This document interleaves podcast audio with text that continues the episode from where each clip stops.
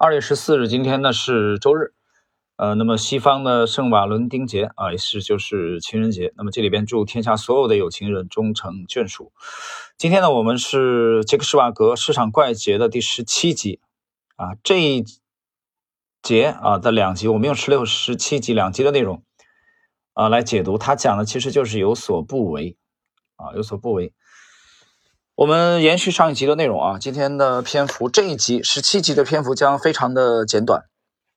上一集讲到了这个对冲基金经理戴利的啊的出色的表现，讲到了沃伦巴菲特讲的，在华尔街不存在所谓的罢工啊，什么叫罢工？就是你你不干活啊是没关系的。真正的高手，那么他会要擅长于啊经常的不干活，这不干活就是不交易啊，并不是说不思考。啊，不做投资了，不是这意思。然后呢，上一节我们还讲到了这个著名的呃音乐大师这个克劳德·德彪西讲过，音乐处于音符之间。音符是干什么的？我们知道啊，音乐我不懂啊，但是我知道音符是用来间隔的啊，停顿的啊。所以你这句话也可以翻译为是音乐啊，其实产生在呃诞生在这个呃停顿啊当中。看今天这一集的内容，马克·威恩斯坦是我在市场怪杰中采访过的一位交易者。他用动物王国打了个比方来解释耐心与好交易之间的关系。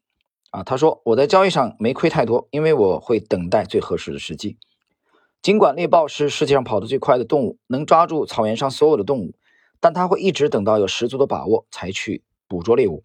它会在灌木丛里躲上一周。就是在等合适的时机，他会等一只小羚羊，而不是任何小羚羊都是他的目标。但他更喜欢生了病的、腿有问题的那种。只有在这种情况下，当他绝不可能丢掉他的猎物时，他才会发动攻击。对我来说，这就是专业交易的缩影。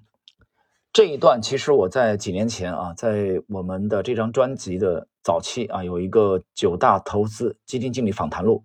啊，那其中我曾经点评过这一段啊，这段写的非常的经典，这就是专业的交易模式的缩影，没错的。猎豹，你如果熟悉这个动物的话，它的奔跑的速度啊，可以达到每小时九十英里之上，速度是非常快的。但这种高速的状态不可能持续太久啊，持续太久的话，对它的心脏啊，对它的啊这个身体的冲击是非常之大的啊。那么一直跑下去，猎豹会跑死的，所以它非常珍惜它的呃这个。这个特点，生理的特点，所以他用大量的时间在等待啊，这个等待就是不交易。我们翻译成这个这个交易的投机的语言啊，就是不交易，等绝佳的出手的机会。这个绝佳的出手机会在呃吉姆罗杰斯那里，就是看到钱堆在角落里，他只需要走过去，弯腰把它捡起来，也就是等待必胜的啊机会。那么在武术当中，就是等待啊这个必杀的那一击，彻底的击垮对手。巴菲特那里呢，把这个描述为啊，我们喜欢跨越一英尺的栅栏，而不是高七英尺的啊。七英尺你跨得过去吗？动不动就摔跤了，有时候一摔骨折了啊，医院躺半年或者半条命没了。所以他们描述的是同一个啊意思。我们继续来看，正如上述例子所表明的，市场怪杰们会耐心等待，什么都不做，直到出现绝佳的交易机会。这里的经验是，如果条件不合适或者收益风险比不理想，那么什么都别做。要当心，由于失去耐心而去做不靠谱的交易，要有所不为。听上去容易，做起来难，因为这要求克服人天生的那种想频繁进行交易，这是由对交易有瘾一般的天性所造成的倾向。威廉·艾克哈特。是一位在很长时间里都有很成功的交易者，也是位商品交易顾问，也是理查德·丹尼斯的前合伙人。他和丹尼斯一起培训了一些称为海归的 CTA。他解释了为什么交易是有瘾的。当行为心理学家比较了不同强化类型的相对上瘾性之后，他们发现间歇性的强化正负是随机给出的。也就是说啊，所有的事项中最能让人上瘾的一种。比只有更正强化啊，更能让人上瘾啊！交易是有瘾的。那么最后的一节就是啊，作者的智慧。耐心不仅对入场交易很关键，而且对退出交易也很重要。股票作手回忆录中有这么一句：“永远啊，都不是我的思想为我大赚了一笔，一直啊就是那么坐着不动啊，不动如山，帮助了我，明白了吗？我不动如山，要在市场中做出正确的判断，根本没有什么诀窍。你始终能找出许多在牛市中一开始就做多的人，或在熊市中一开始就做空的人。我认识许多判断完全是正确的人，但他们没有从这行当当中真正赚到过钱。既能判断正确，又能不动如山、稳坐不动的人，并不常见。那么这一段啊。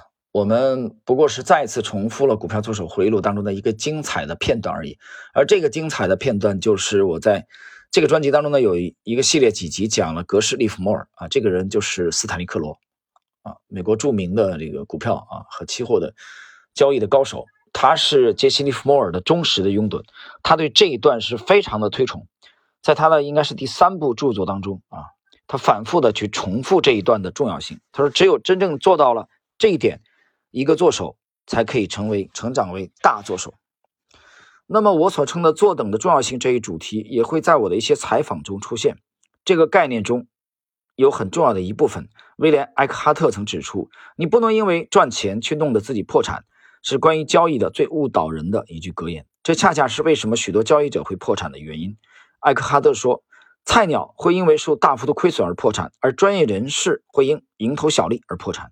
他解释道：“问题在于人的本性是寻求获利机会的最大化，而不是让盈利本身最大化。他相信，让成功交易的数量最大化这一愿望会通过促使交易者过早将好的交易清仓，而与交易者的初衷背道而驰。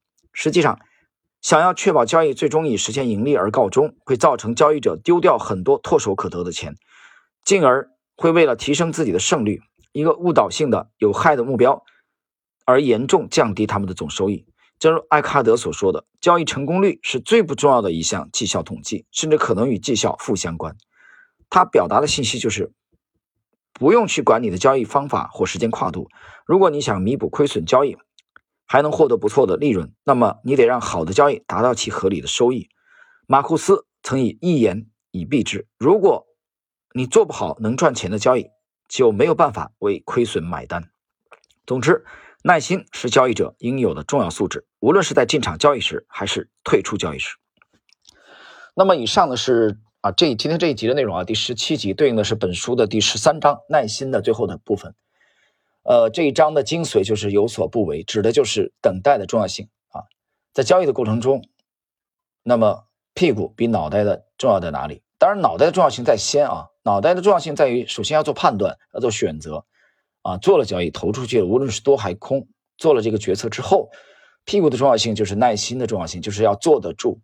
这个坐得住，两个含义，第一个是把利润啊要最大化，所以你需要等啊，需要不动如山。第二个坐得住是等待合适的交易的时机的来临，这两种情况下都需要坐得住。所以既判断正确，又坚持你的判断，两者都具备的时候，你才有可能成为。一名真正的大作手，这是斯坦利克罗反复强调的啊。他去学习杰西·利弗莫尔，几十年孜孜不倦的研究啊。他甚至飞到了佛罗里达，利弗莫尔曾经钓鱼的海滨啊，去寻觅他当年的足迹啊。可以说，他是一个研究利弗莫尔啊，达到痴迷的交易高手。他的最深的领悟其实就是这段话啊，我们今天的这段话。所以我才讲，我说这段的内容在施瓦格的这部市场。呃，这个市场怪杰当中啊，它是非常重要的一节的内容。好了，各位，今天的时间关系呢，我们啊就把第十三章的内容啊结束。这个是耐心的重要性。从下一章啊，我们将下一集我们将进入啊第十四章的学习。好，今天的内容就到这里。